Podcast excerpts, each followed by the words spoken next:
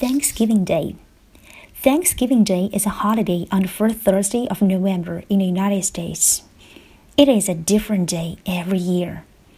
Thanksgiving Day is a time for families and friends to get together for a special meal, even if they live far away.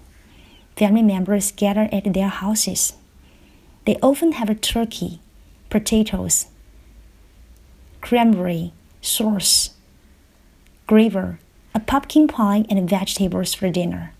Thanksgiving Day is a time for many people to give thanks for what they have. Some people have a four day holiday, so it is a popular time to visit families and friends.